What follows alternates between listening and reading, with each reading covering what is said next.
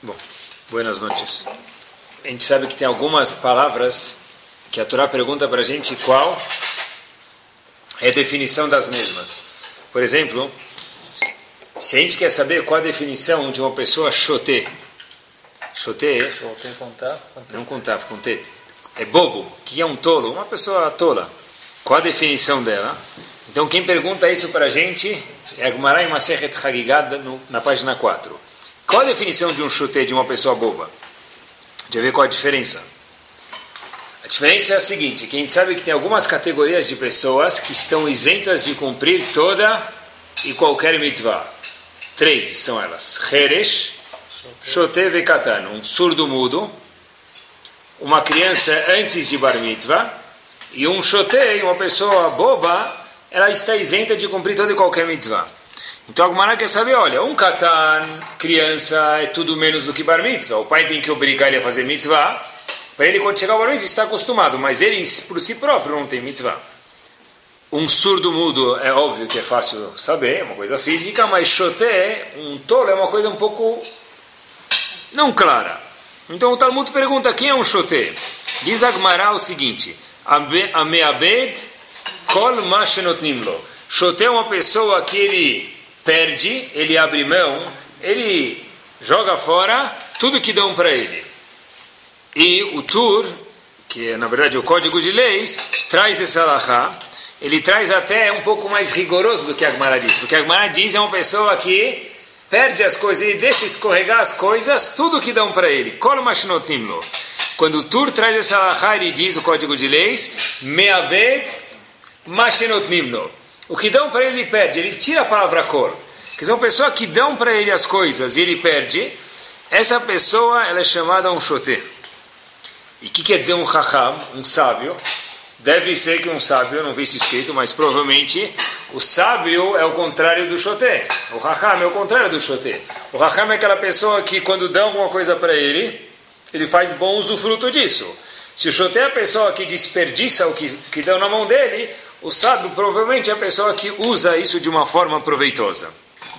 Então, Bezerra Hashem, hoje eu queria ver como a gente pode ser ainda um pouco mais raham e mais sábio para aproveitar uma das coisas que Hashem deu na nossa mão e lo aleno que a gente não seja um grupo de shotim, de pessoas tolas que desperdiça as coisas que Hashem nos dá. A gente vai falar, Bezerra Hashem, como todo shiur, de uma coisa só. Existe uma história que a gente conhece em Parashat Balak. A gente sabe que os Moavim, um povo, quando veem que Bnei Israel saiu do Egito e querem onde eles passam, o povo vai destruindo tudo que passam. Está escrito que ele, Bnei Israel estava destruindo onde passava igual um boi, uma vaca, quando come grama, ela puxa da raiz. Assim o povo, quando passava, quem passava na frente morria. O povo estava lá com Hashem do lado em cima, atrás, na frente deles. Os Moavim, esse povo, ficou com medo falou: Olha, nós somos o próximo alvo.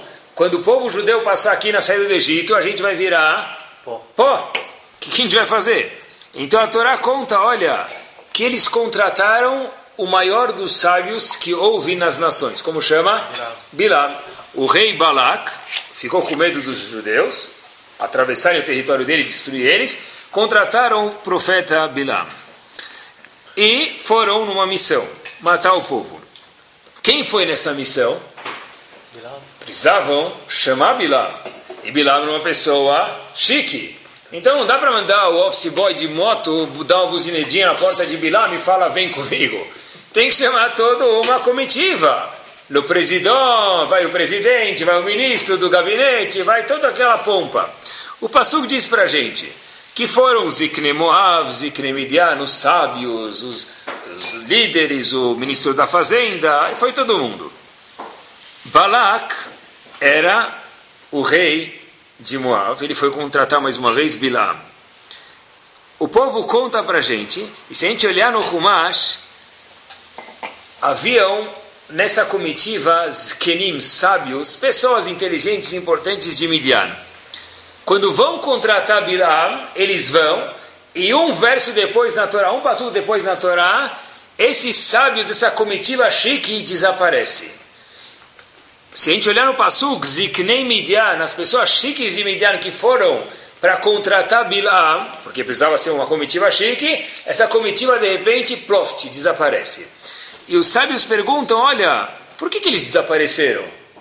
Aonde eles foram? E o que, que fez eles desaparecerem? O Midrash procura uma resposta e conta qual foi o paradeiro da comitiva chique que foi contratar Bilam. Falou o seguinte: olha, eles abandonaram a missão. Por quê? O Midrash diz as seguintes palavras: Será que tem um pai que abandona um filho? Não.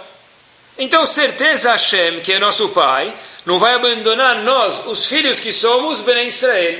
Então, quando eles pensaram isso, falaram: olha, que fria está se colocando, a gente vai acabar apanhando à toa. Então, um foi no banheiro, outro foi ligar para a esposa no celular, o outro desceu as escadas e de repente todo mundo fugiu. Essa comitiva trechique que tinha desapareceu. Eles viram que eles iam, iam fracassar e deram meia volta e foram embora. A pergunta que consta aqui, que o Midrash não respondeu para a gente, é o seguinte: por que eles foram até lá? O que, que mudou? Eles já sabiam que não tem um pai que abandonou o filho. Quando eles chegam na casa de Bilam, eles ficam lá, para um segundinho só, preciso ir no banheiro, e não volta mais. O outro desce pela escada de emergência. Mas espera aí, por que até agora, Bichlal, eles foram para chamar Bilam? Qual a lógica? Isso o Midrash não responde. Só que eu vi uma resposta linda. A resposta é o seguinte: Bilam é contratado. Quem é Bilam? Bilam é uma pessoa que a gente lê na história do Humash. Acredita em mim agora. Ele é uma pessoa que era Estava esperando irem com a comitiva por respeito, por honra. Bilam pediu para aumentar o salário dele. Falaram: Olha, eu posso até amaldiçoar o povo, mas por esse salário por mês, eu prefiro fazer outra profissão. Eu sou capaz de usar minha profecia contra o povo judeu se vocês pagarem uma remuneração um pouco melhor. Bilal era uma pessoa que tinha todo o poder na mão dele, mas procurava orgulho e dinheiro.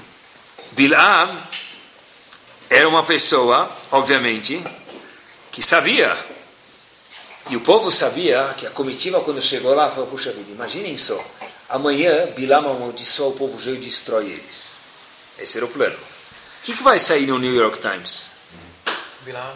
Bilam, junto com toda a comitiva que o contratou, conseguem destruir o povo que acabou com todos os egípcios e as dez pragas. Quer dizer, imaginem só a fama e o cavode e a honra que ia ter para Bilam, obviamente, e toda a comitiva. Então, por que, que eles deram meia volta? Diz o Passuk, simples porque Bilam não tinha o poder, apesar de queria, mas Bilam não pôde responder para eles, porque eles falaram: Olha, a gente quer ir amaldiçoar o povo.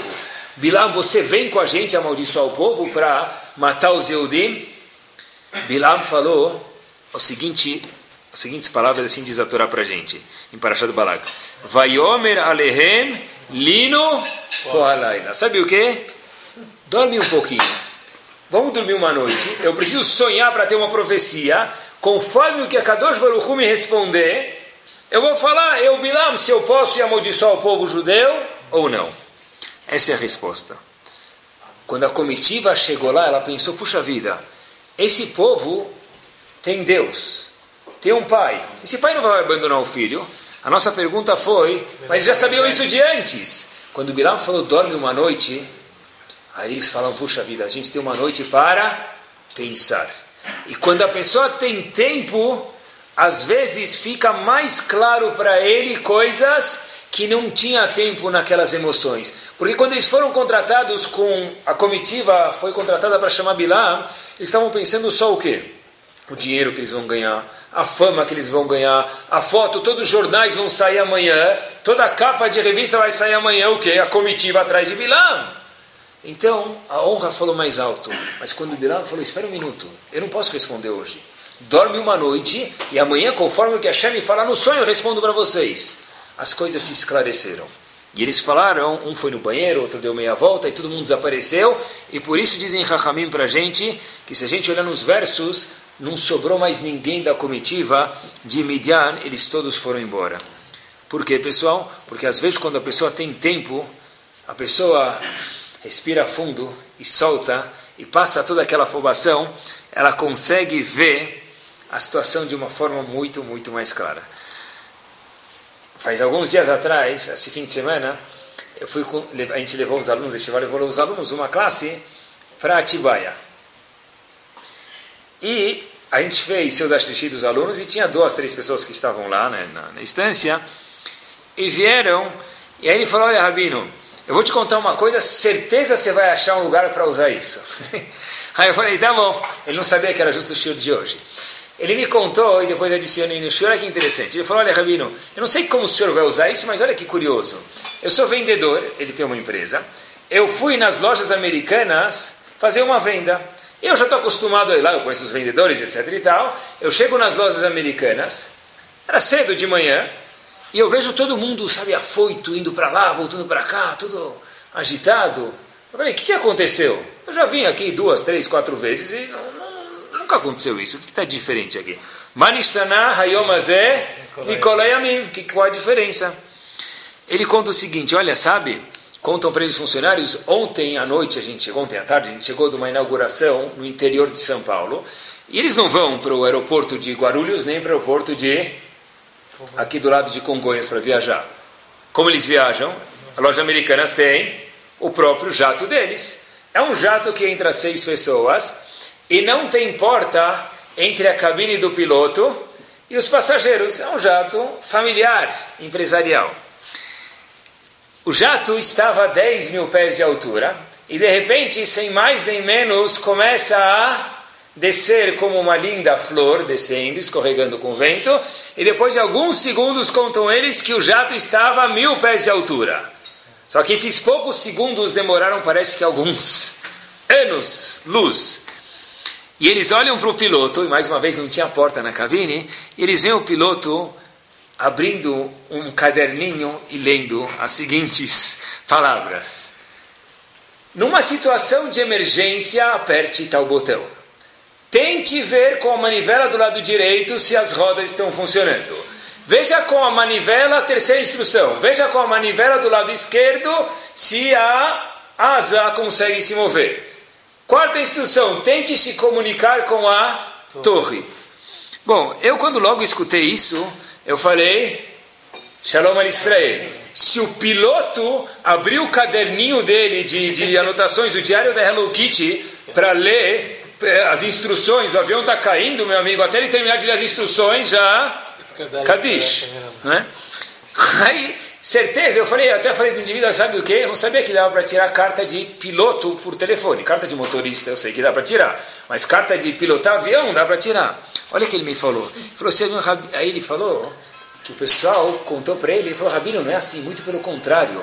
Existe uma lei para os pilotos, tudo isso contando o pessoal das lojas americanas para ele, existe uma lei dos pilotos de aviação, é a seguinte, quando tiver qualquer problema grave, como esse, que um avião desce de 10 mil pés para mil pés, em um tempo muito rápido, o piloto é obrigado a abrir o caderninho dele da Hello Kitty, esse caderninho mesmo, as instruções dele, e lê as instruções alto, mesmo que ele sabe o que tem que fazer, antes de tomar toda e qualquer atitude. Por quê? Óbvia que a resposta é porque quando a pessoa fica afobada, e quem não vai ficar afobado numa situação dessa, ele esquece. Então, obviamente que o, quem tá, os passageiros vendo ele, lendo o caderninho dele, ficaram mais afobados ainda. Mas quem não tem que ficar afobado não são os passageiros, é o piloto. Então ele é obrigado, essa é uma lei da aviação brasileira, talvez mundial, mas brasileira é assim, que ele tem que ler as instruções, auto-verbalizar elas para depois fazer. Mesma ideia que aconteceu com a comitiva chique. Não, depois, a boa pergunta. O avião, eu não sei como, mas conseguiu aterrizar, e por isso que os funcionários todos estavam todo branco e afoitos, que eles tinham chegado faz um, poucas horas dessa viagem, estava todo mundo agitado, que a Gomel lehayavim tovim shegimal nikoltuf. Tá bom? Essa foi a ideia que a comitiva de Bilam falou. Puxa vida, a gente foi, mas o que, que fez a gente mudar de ideia? O que fez foi que teve tempo. A gente pôde abrir nossa agenda e pensar um pouquinho nessa noite que Bilam não tinha resposta até o tema profecia de Hashem, se ele ia destruir o povo judeu ou não, no que, que a gente está fazendo. Como disse o maior sábio de todos os homens que viveu na, no globo terrestre e no universo, Kohelet, Perek Gimel, Pasuk Aleph, diz Shlomo Melech, Lechol Zman Vaet, Lechol Chefetz, para tudo tem um momento embaixo dos céus. Tudo tem coisa que tem o seu tempo. Em outras palavras, cada coisa tem o tempo dela e, e, o tempo próprio, o tempo próprio, os minutos que a pessoa tem, os momentos que a pessoa tem, muitas vezes com o tempo a pessoa consegue esclarecer, ficar claro, entender melhor a situação, como foi o caso do avião ou o caso de Bilam. Tudo tem exatamente o tempo para acontecer. No mundo a gente está acostumado a, a quando eu tenho 16 anos de idade, na nossa época, hoje 14 talvez, a pessoa já quer dirigir. E quando, porque só pode dirigir com 18, ele já quer dirigir com 16 ou com 14. E quando ele tem 26 ou 36, ele já não aguenta mais dirigir, ele já quer um motorista que dirige para ele. É, Shlomo Melech falou, olha, Habibi, tudo tem um tempo. Sabe que com 18 você vai poder dirigir, daí por diante. E a pessoa tem que saber que na vida tem uma certa estrutura e o tempo vai definir as coisas certas no momento certo. Em português, claro, a gente diz dê tempo ao tempo. A pessoa está afobada, para um pouquinho, respira, espera a situação passar, não decide absolutamente nada agora, porque é nesses momentos que a pessoa faz as maiores besteiras, os maiores equívocos. E falando da tempo ao tempo, a gente vê coisas que Rahamim falaram para a gente eu não vou falar para vocês 10, nem 20, nem 30. Mais de 35 anos atrás, três Gdolim se juntaram. Como que era a televisão há 35 anos atrás? Preto e branco. Preto e branco? Hoje a televisão é, é uma folha de três folhas sulfites formam uma televisão. Televisão de plasma, o que, que é? É um dá para colocar no, no, daqui a pouco, não falta muito, que já tem no celular, só põe a televisão no bolso. Há 35 anos atrás, ninguém de nós tinha nascido, nós somos jovens, mas há 30 e poucos anos atrás, a televisão precisava chamar a transportadora graneiro para levar só uma televisão. Tinha aquele tubo lá atrás, era uma televisão, era, era, um, era um móvel. Nessa época, antigamente, que a televisão mal funcionava, e hoje tem cento e poucos canais, não sei se talvez tenha até mais. Na nossa época era canal 2, 4, 5, 7, 9, 11 e 13. Sendo que canal 2, é, 9 não tinha. 9, 9 era no meio, é transição. Sendo que canal 2 não conta, não conta 11 não pegava, não tinha muitas opções. Não tinha muitas opções. Então, nem tinha quase canais. De repente, três Gdolim levantam Nessa época do antigamente, que a televisão era nem, nada, e falam o seguinte: olha, cuidado com esse quadrado grande que está na sua frente, esse elefante branco que está na sua frente, porque ele vai trazer perigos.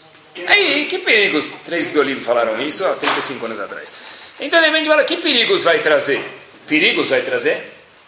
De perigos. Né? Então, um desenho, um desenho do, do, do, do de quem? Do pica-pau com o Scooby-Doo e o Salsicha. Que perigo que vai fazer isso? Que perigo que vai fazer? Até que, já numa história de hoje, a história de alguns anos atrás já, quantos estudos tem de quantas coisas que a geração aprende e que a psicologia diz, nada a ver ainda com Torá, que isso é maléfico para uma criança. Ficar frente, na frente da babysitter eletrônica chamada televisão. Se Ramim falou para olha, se a gente acreditar e der tempo ao tempo, mesmo que a gente não conseguir ver agora, tem coisas que se a gente olhar alguns anos depois, acreditar, Ramim olhando para trás, vão ver, olha, com certeza eles andam de farol alto, eles têm uma visão muito mais clara do que nós temos. É dar tempo ao tempo e acreditar no que Ramim falam para a gente. Muitas vezes a gente faz algum ato e a gente diz, puxa vida, pena que eu não falei com essa pessoa antes.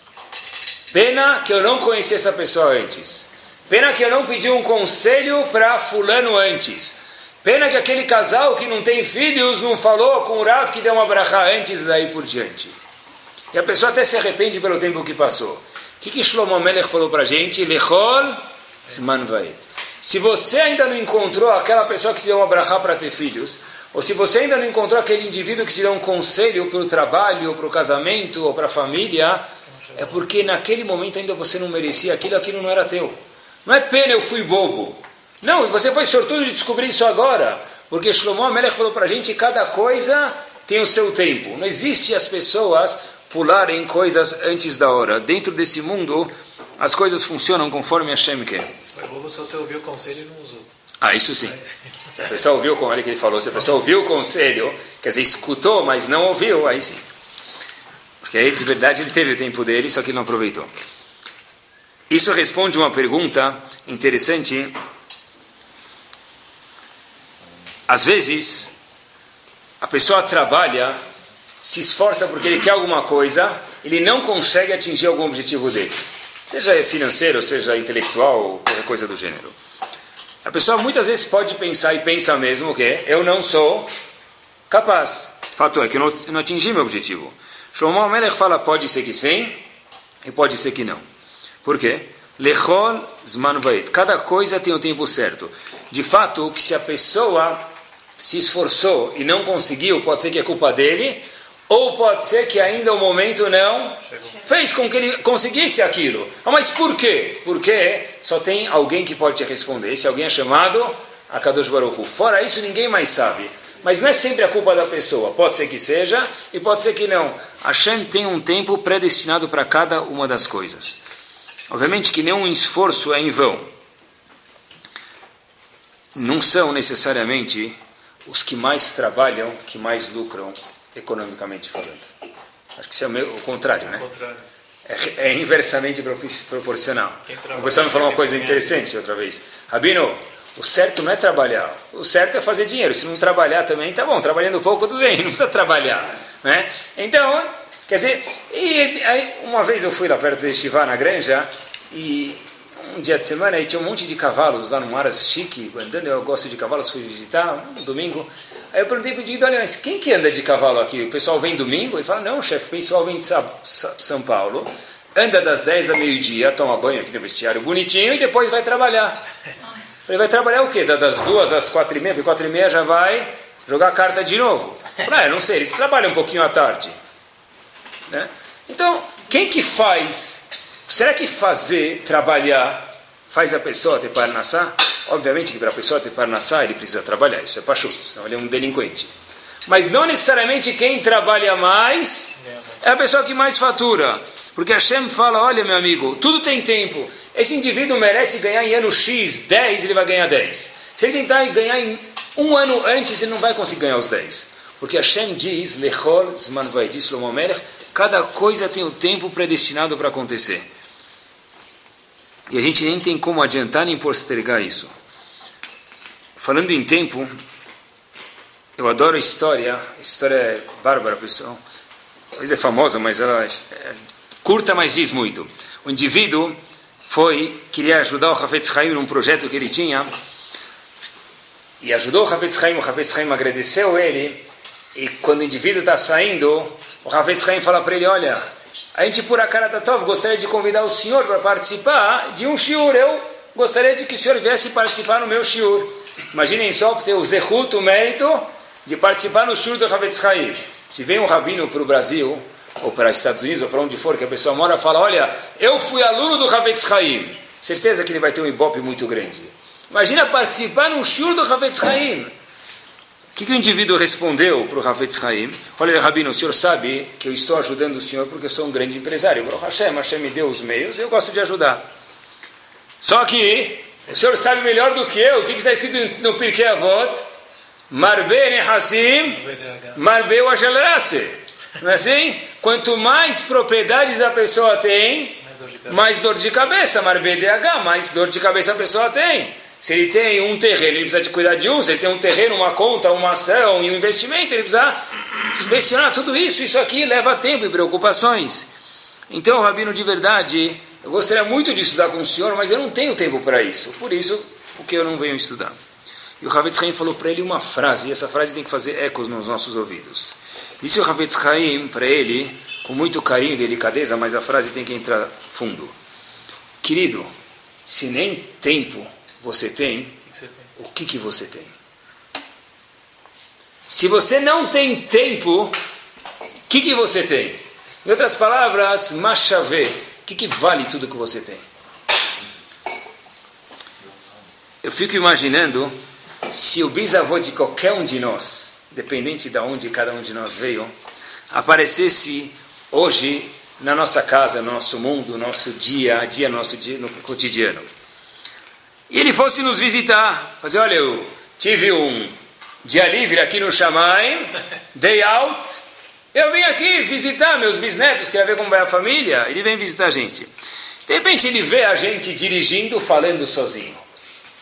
O que, que o, o bisavô ia falar? Coitado, coitado do meu, meu filho. Teve um filho para ter um bisneto louco, fala sozinho no trânsito. Ele não sabe, é teu bisavô, coitado do teu bisavô, não da gente. Coitado do bisavô, que ele não sabe que tem uma coisa chamada Bluetooth. Coitado dele, não de mim. Né? Até que o bisavô volta para casa e fala, tá bom, mas o meu, meu, meu, bis, meu bisneto, tudo bem, mas talvez o filho dele esteja bem. Ele volta para casa, ele vê o bisneto fazendo o quê? Na frente de uma tela quadrada, com uma, um pedaço assim na mão, um negócio de plástico na mão, jogando tênis sozinho. Aí ele fala, puxa vida, filho de louco, louco é? é? O bisavô de cada um de nós vê, o tataraneto dele o quê? Jogando tênis sem a bolinha. Batendo na bola com spin sem a rede. Cortando a bola sem uma quadra e um adversário na frente dele. Mas, de novo, coitado do bisavô, que ele não sabe que tem uma nova invenção no mundo chamada Nintendo Wii. É? Pior ainda, se o vô de qualquer um de nós vê que o indivíduo foi para Miami, ele não conhece tão bem Miami. Ele senta no carro e tem uma secretária eletrônica que por 12 dólares e 99 fala para você, em português de Portugal, não é português nem de Brasil, para 100 metros, vire à direita. E se você desobedecer ela, coitada, ela não fica quieta. O que ela fala? Recalculating. Ela vai recalcular de novo.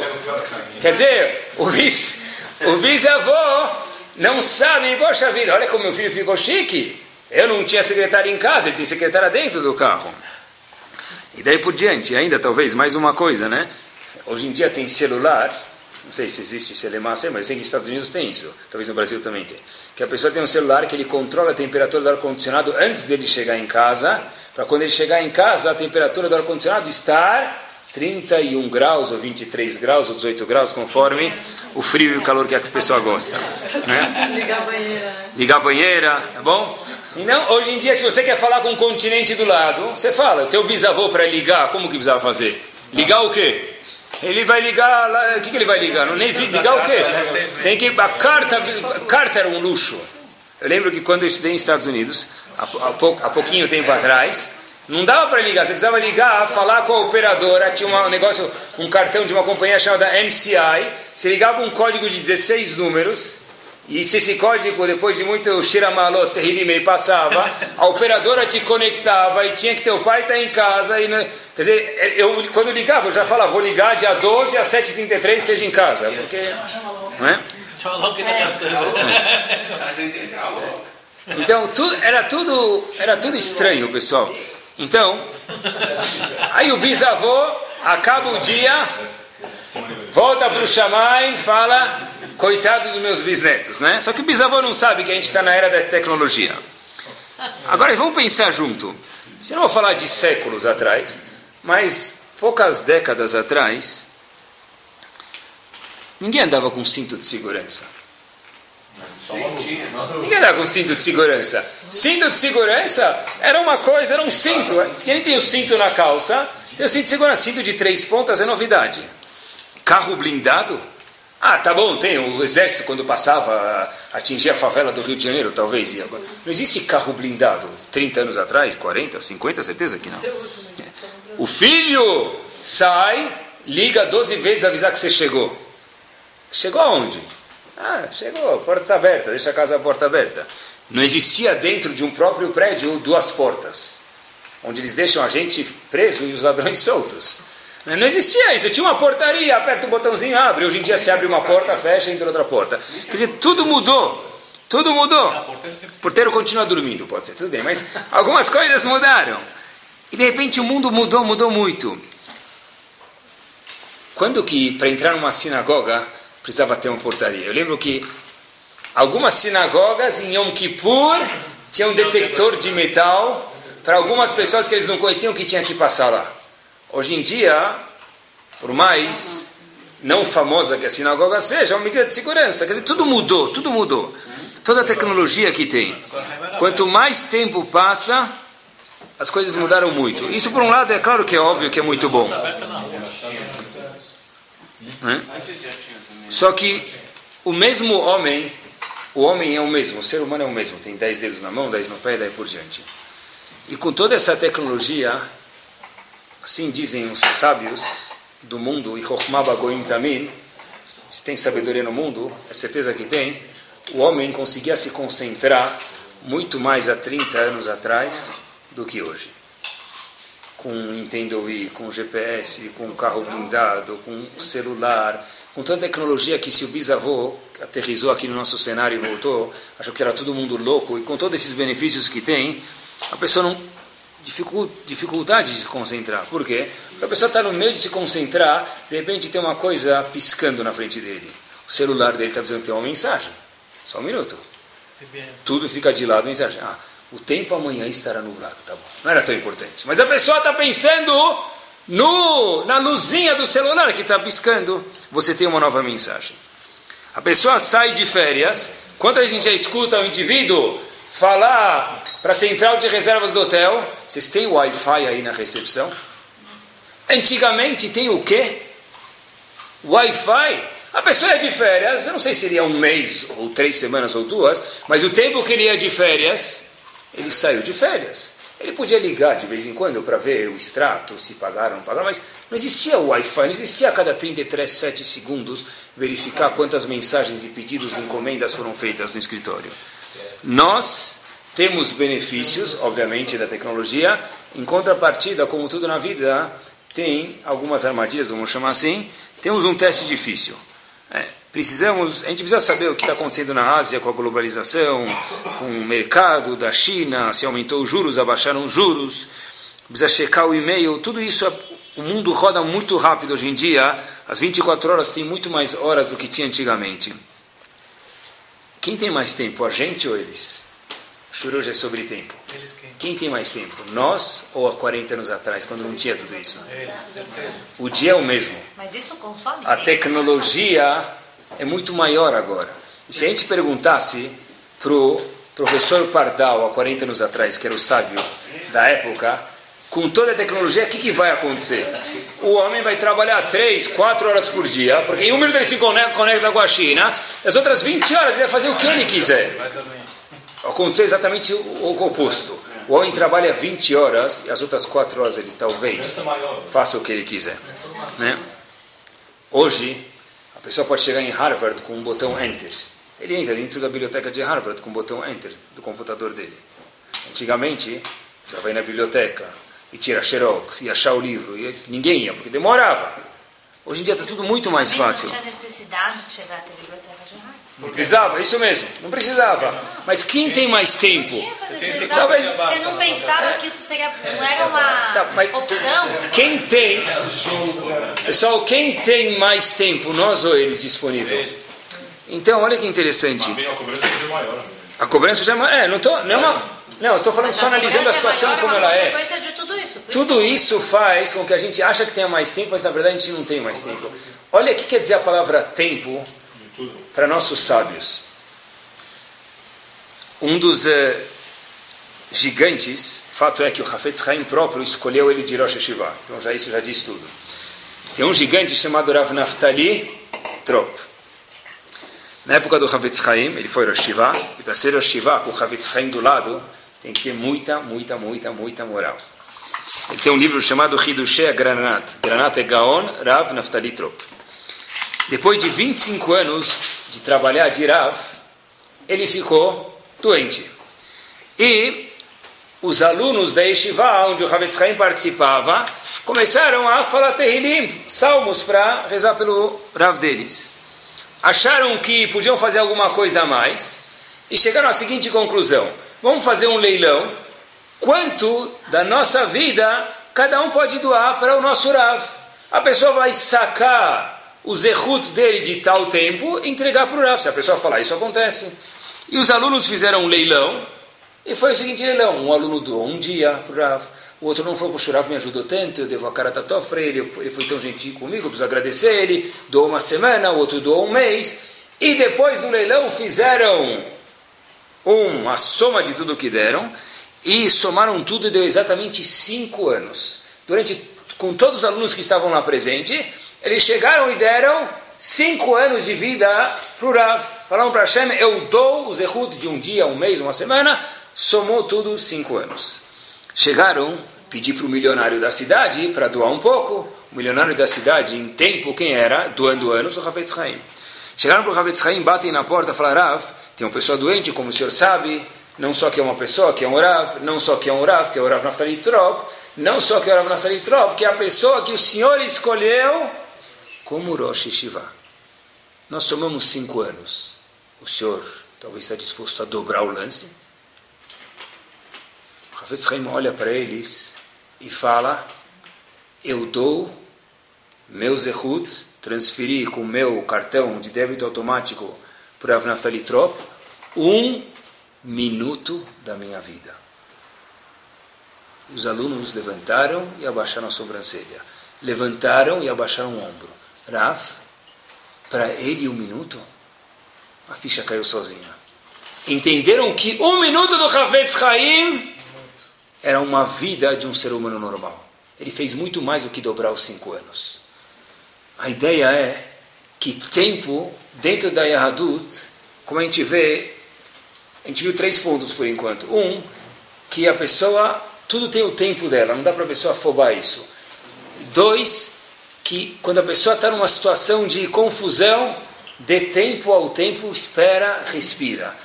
E três, é saber valorizar os segundos no status do Hafetz Haim, um minuto que a gente tem na nossa frente e como a gente usa isso. Quanto vale um minuto? Uma pessoa que tinha um encontro na China, o encontro em Nova York, o encontro pode ser no Rio de Janeiro, aqui perto, ele perdeu o avião por um minuto. Quanto vale um minuto? Vale muito? Vale. Vou contar uma história para vocês, para vocês verem quanto que vale um minuto. Tinha um indivíduo, ele próprio contou isso, não era um gadolador, não era um gigante, era um indivíduo está simples como cada um de nós aqui, simples mortais. Ele é um indivíduo que andava arrumado, e como o indivíduo andava, parecia uma pessoa que tic-tac, ele sabia exatamente onde ia cada segundo. Então um amigo dele falou: Olha, você não era assim. O que, aconteceu? Como você foi da desorganização para a organização? Como você foi da confusão para pontualidade? Ele contou que o que aconteceu foi o seguinte: a família dele tanto incomodou ele, não sei se é a palavra certa, ou pediu para ele fazer exames de rotina, ele falou, eu vou. Ele chega no médico, o médico fala, olha, o senhor levanta o braço direito, levanta o braço esquerdo, e o cardiologista respira aqui, respira lá, ele foi fazer um check-up. O indivíduo dá para ele um papel e fala, olha, o senhor volta daqui um mês, a gente vai mandar todos os papéis para o médico direto, o senhor vai para o médico na consulta, marcou a consulta daqui um mês, seis horas da tarde, vai se encontrar com o médico para fazer a consulta. Ele não estava nada preocupado, obviamente, porque não tinha absolutamente nada para estar, era só um exame de rotina. Ele não marca na agenda, porque não precisa marcar, ele sabe que mais ou menos às seis ele chega lá. Ele tinha um encontro logo antes das seis, com um amigo, ele chega lá e seis e alguns minutos ele chega no encontro, no, no médico. E a secretária falou, olha, senhor Moshe, muito bem-vindo, o nome dele é Moshe. O senhor entra, por favor, na, na, no, na sala que o médico está esperando o senhor o médico olha o exame, e de novo, quando o médico olha o exame, a cara do paciente umas 17 vezes, ele olha por exame para a cara do paciente. Exame cara do paciente, parece que a cara do paciente está dentro do exame, né? Então, o indivíduo começou a falar, ah, e aí, meu, vamos lá. Né? Conta. O, o médico abaixa aquele óculos de leitura, assim, olha por cima e fala, olha, a situação do senhor é mais ou menos, meu amigo. Senhor Moshe, a situação do senhor é mais ou menos. Parece Parece que se a gente colocar um marca-passo, o senhor vai ter como continuar vivendo. E eu até estou impressionado que o senhor está vivo até hoje. senhor Moshe, o senhor de fato, para a medicina, olhando para o exame do senhor e olhando para o senhor, é um espanto que o senhor está saudável e vivo até hoje. Aí o senhor Moshe fala para o médico, o senhor tem certeza disso? O médico fala, como assim tem certeza? Está aqui o exame. Igual que eu tenho certeza do seu nome, eu tenho certeza do seu exame. Igual que eu tenho certeza que seu nome é Moshe Shamson, eu tenho certeza do seu exame. O indivíduo começa a ficar agitado E o médico falou, me desculpe, mas aqui estão seus exames. O indivíduo começa, não consegue falar mais. Ele chega para o médico e fala, doutor, meu nome é Moshe Cohen. Não é Moshe Shamson. O que aconteceu? Ele chegou atrasado na consulta. O indivíduo que estava antes entrou na consulta com os exames dele, saiu para casa feliz como uma borboleta, saiu dançando como a Barbie dança com Bob. Ele chega em casa, esse indivíduo chegou atrasado na consulta, leu os exames de Moshe Shamson, e Moshe Shamson Barmenan estava mal. E ele recebeu o resultado de quem? Do segundo. Quando, ele, quando aconteceu isso, ele falou para o amigo dele: Foi isso que me fez nunca mais perder a hora. Essa foi a última vez na minha vida que eu perdi a hora. Shlomo Melech falou: Lechol Zman Vaet. Aprecia o tempo. Aprecia o tempo. E eu comecei a me questionar: como pode ser Lechol Zman Vaet? Tudo tem o tempo certo. Dá para entender, e como vocês falaram mesmo, na época do antigamente, há 100 anos atrás, e assim quando no Hafetz Haim mesmo, já que a gente mencionou ele algumas vezes hoje, Hafetz Haim tinha uma lojinha ele trabalhava. Ele estudava quando dava tempo. Quantas horas o Hafetz Haim trabalhava por dia? Depende. Ele precisava hoje pagar pão, luz e condomínio.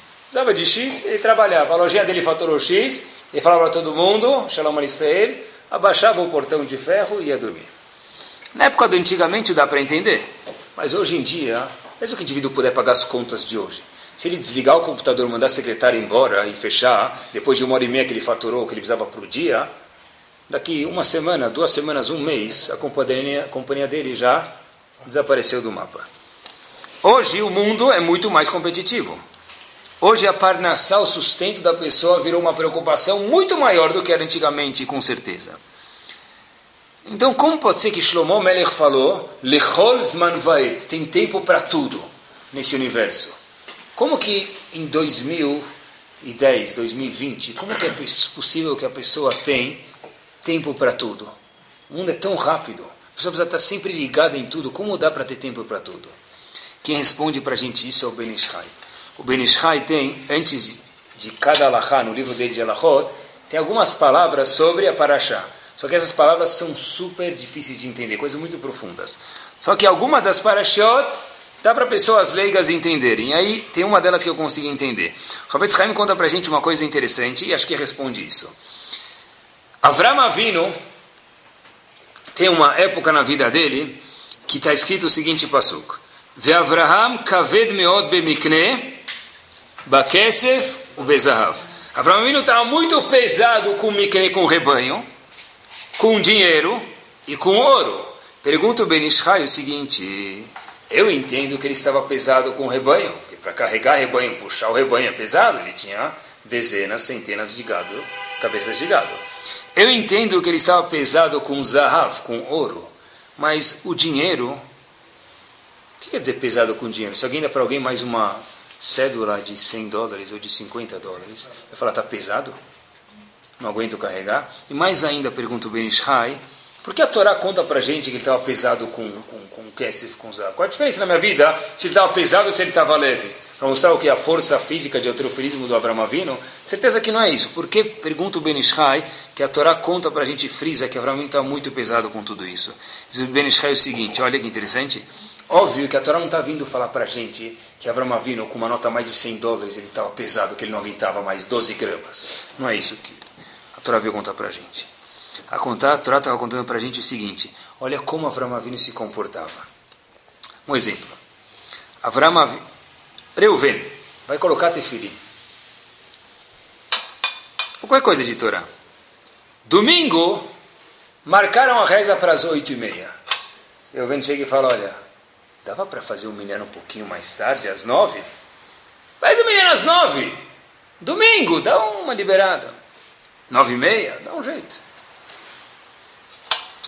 Ah, estou cansado. Qual o problema? Nenhum. Aí esse mesmo Reuven, no ano de 2002, tinha uma Copa do Mundo por aí, Japão, Coreia, e houveram jogos da final 5 horas da manhã. Reuven ele, antes de Vatikin, antes da primeira minyan, ele já estava com as peot, barba e mikve feita. É o mesmo Reuven que domingo, quando tinha Shaharit, falou, faz nove e meia, vai.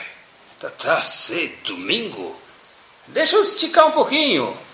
No domingo seguinte, quando teve Copa do Mundo, ele já estava oi, oi, oi, fazendo terrelim para o Brasil ganhar o jogo às 4h32 da manhã. É o mesmo Reuven. Não só que, não adianta só, mas como eu sei que eu vou acordar domingo para o jogo, ele colocou dois alarmes. Para garantir que se um não tocar, garante o outro. Bom, tem fogos de artifício, mas é para garantir. Diz o Benish, olha que curioso, tem pessoas que se comportam, a gente vê ele fala, esse cara é um indivíduo preguiçoso. Pode ser em alguns casos, ele não fala isso, mas pode ser, fisicamente dizendo, que ele tem falta de vitaminas, pode ser. Mas o Ravetz Haim não existe alguém preguiçoso, diz o Benishai, melhor dizendo. Por quê? Depende do que ele vai fazer. Para a Copa do Mundo, se é isso que ele curte, se é isso que ele gosta, se é isso que ele tem prazer, não é big deal para ele acordar às 5 da manhã, às 4 e meia. Para Shacharit, tem o Yetzerará também acompanhando, e talvez para ele não é tão legal, então dá para fazer Shacharit às 9 e meia? A pessoa está cansada, está cansada. Depende do que aparece para ele no meio da noite. Se aparecer um bom investimento para ele, alguém ligar para ele da China às duas da manhã, que aconteceu alguma coisa boa que pode ajudar ele no comércio, certeza ele vai pular da cama ou qualquer outra coisa que interesse a pessoa.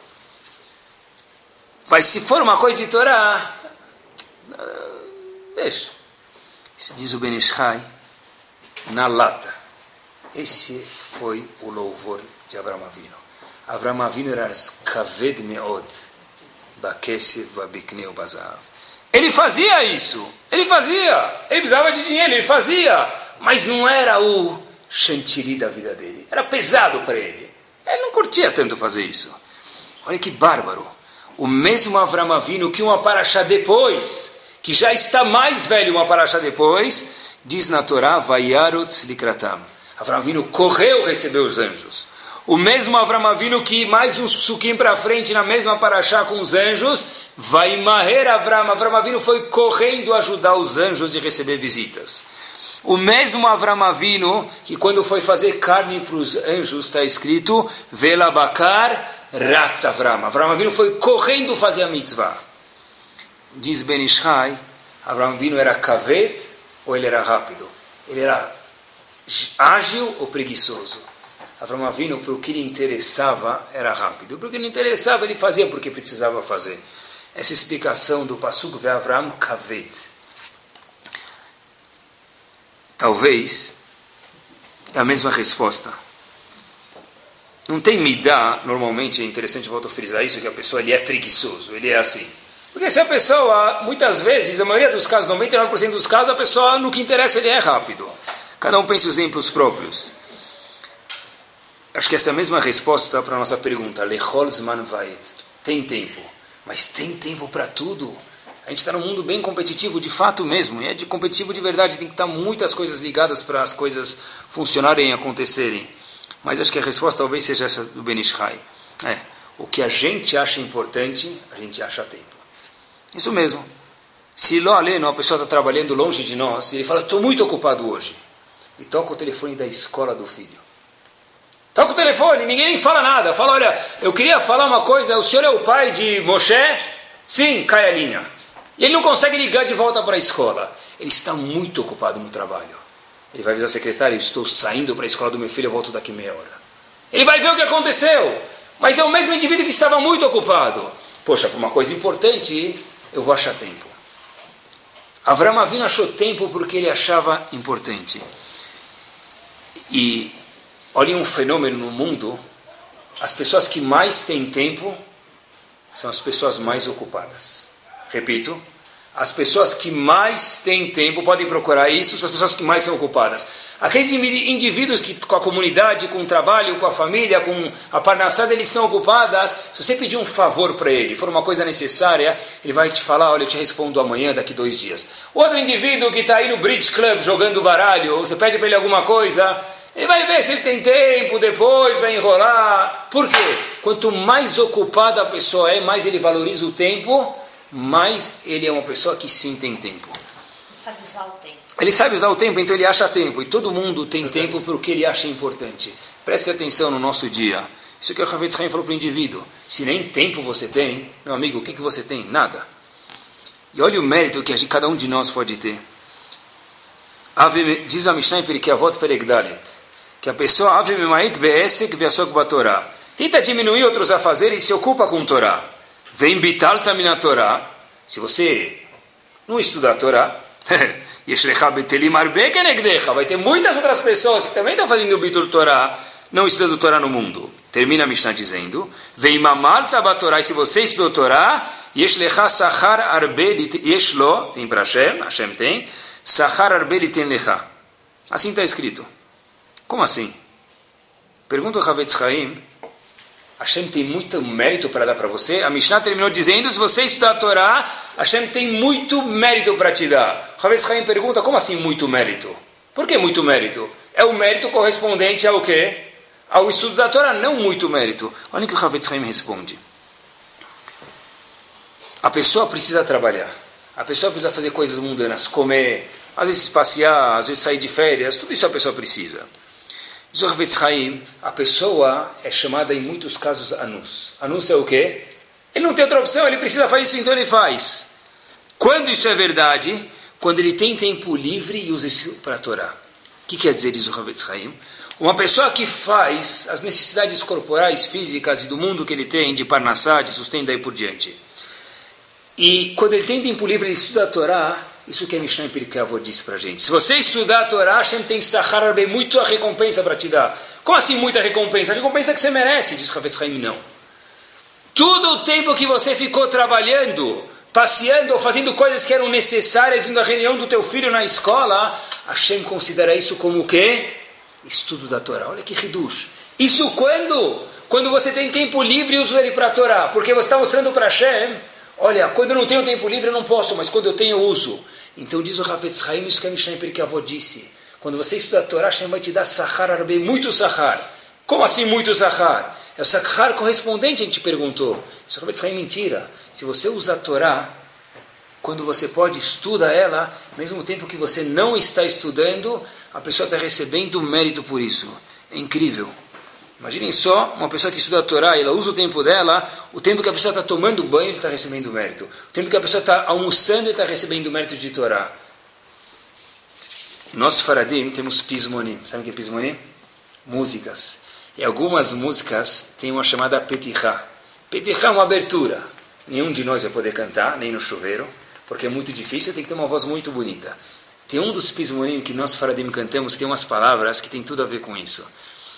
Tem alguns sírios que falam isso na época quando tem um Beit Milá em Parashat Lech Lecha, alguns falam isso, mas é, aparece no livro de pismonim isso. Ben Adam, lama tidag aladamim, ser humano, por que você se preocupa só com dinheiro? Velot tidag alayamim, e não se preocupa com os dias, com o tempo. Que adamim enamosrim. Tem horas que o dinheiro não vai mais ajudar. Veayamim, enam chosrim. E os dias da pessoa nunca mais vão voltar. Esse segundo nunca mais vai voltar. Redof acharei a Torah mitzvot. Asherem baad kamim. Procura, acha tempo para a Torah e mitzvot, que isso fica para sempre. Benadag. Al tidag al shavar ki o ain. Olhem que lindo. Ser humano, não se preocupa com o passado, que o Hain já foi. Ve'atid, que o Adain, o futuro, Habibi, ainda não chegou. Kaver Hashem, anseia, espere Hashem, que o lechol yesh me'ain. Que Hashem é o provedor de tudo. Vieshuat Hashem, que erefain. A pessoa que acredita em Hashem, o que? Hashem salva ele num piscar de olhos, mesmo sem a pessoa entender. Quanto a gente se preocupa com o nosso tempo, quando se preocupa com os nossos bens materiais. Só para terminar, usar o tempo, que foi Shlomo Melech falou, que para tudo tem tempo nesse mundo, não quer dizer ser afobado. Uma pessoa que usa tempo não quer dizer preciso usar meu tempo, usar meu tempo, e a pessoa está sempre correndo e afobado. Usar o tempo é saber que tem tempos também que a pessoa, existe uma palavra assim, precisa ser tranquila. Isso também é chamado usar o tempo. Usar o tempo não quer dizer trabalhar 24 horas seguidas por dia. É, o Itaú tem Itaú 30 horas. Nós não precisamos ser Itaú 30 horas. Nós precisamos ser um ser humano de horas que um ser humano consegue trabalhar. Dentro do schedule diário, do, da do agenda diária da pessoa, tem que existir tempo para a família da pessoa, para os filhos, para o casal. Se a pessoa quiser, tem tempo, já provamos isso. Porque é, de pouco sábio é o indivíduo que chega na roupa do filho e fala: Je regrette, eu estou arrependido. E começa a chorar. Tá arrependido do quê? Devia ter passado mais tempo com meus filhos. Meu amigo, só se tiver outro agora, porque agora já foi. Ou recupera com teus netos. Porque não adianta agora se arrepender. A Chokhmah não é da uma de eh, doutor, sabe tudo e falar eu me arrependo. A Chokhmah é antes de acontecer falar o quê? Eu estou aproveitando. O que, que adianta ter... vou contar para vocês uma coisa. Há 20 anos atrás, ou um pouco mais até, quando eu morava em Miami, veio um indivíduo passear. Uma pessoa que, que eu conhecia, veio passear e ele veio me visitar. E eu fui com minha esposa, não tinha nenhum filho na época, passear. Ele estava comigo, ele me falou o seguinte: falou assim para mim, Ricardo, você sabe, eu sou muito mais rico do que você, do que você imagina. Aí eu falei, Hazako Baruch, Hashem te dê mais e use, use isso com saúde. Ele falou, deixa eu te explicar o que eu quis dizer. Eu estou aqui, passeando em Miami, três semanas com minha família. Eu conheço gente que tem muito mais do que eu, que não consegue vir ficar três semanas com a família, consegue vir, mas não consegue ficar com a família. Eu escutei isso mais de 20 anos e está na minha cabeça. Porque eu conheço que gente que vai três semanas, mas está lá. Só se ele adotar o Blackberry e chamar ele de família dele. Porque senão ele não está com a família. E de fato, quem é mais rico? O indivíduo que tem tantos mil a menos na conta dele em tal lugar, mas ele consegue ficar com a família, consegue ter tempo e usar esse tempo. O indivíduo que tem um pouco mais de dinheiro, ou um pouco mais de dagot, como disse Perkei Avot, mas não tem tempo para ninguém, fora o computador dele e os fornecedores dele. Depois de amanhã, quando esse filho que Baruch Hashem tem em casa, que traga muita alegria para todos nós, eles vão crescer, quem vai sobrar na casa? O pai e a mãe. O Blackberry. Não sei nem se vai ter Blackberry. Vai mudar até lá. E se o, se o marido e a esposa não investem em si também, né? Tem até na psicologia, falam que tem um síndrome do quê? Da solidão que acontece depois quando se da casa vazia chama. Ninho vazio. Ninho vazio, obrigado. Me ajudou. É isso mesmo, a psicologia chama ninho vazio. O que acontece? Se a pessoa, mesmo que a, se a pessoa nunca deu tempo para a esposa e para o marido, de repente tem dois estranhos numa casa que moraram 50 anos juntos e nunca se conheceram.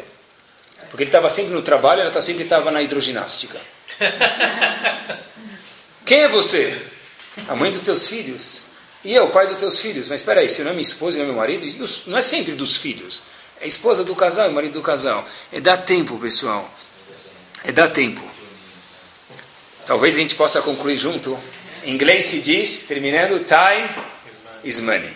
Mas Shlomo Melech falou para a gente, eu acho que lechol zman vai. Time is more than money. Tempo, de verdade, quando ele é bem utilizado, é mais do que dinheiro. Sentar do lado de uma criança, volto a repetir isso para vocês. Por quê? Porque vejo isso com alunos, graças a Deus, há uma década e meia já quase, que não tem nenhum prazer maior para um filho, mesmo que o pai não perceba, por isso que eu falo para vocês, quando o filho tem 10 anos de idade, pode ter 14, pode ter 15, sentar do lado dele e só sentar no chão e escutar uma música.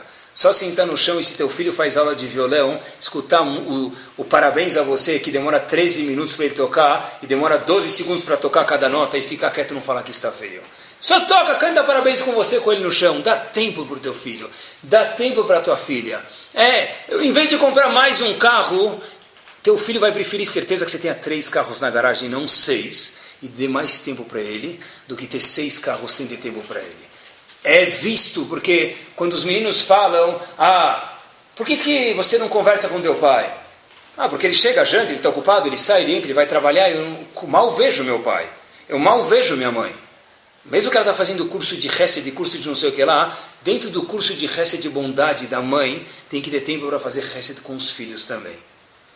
Isso é tempo.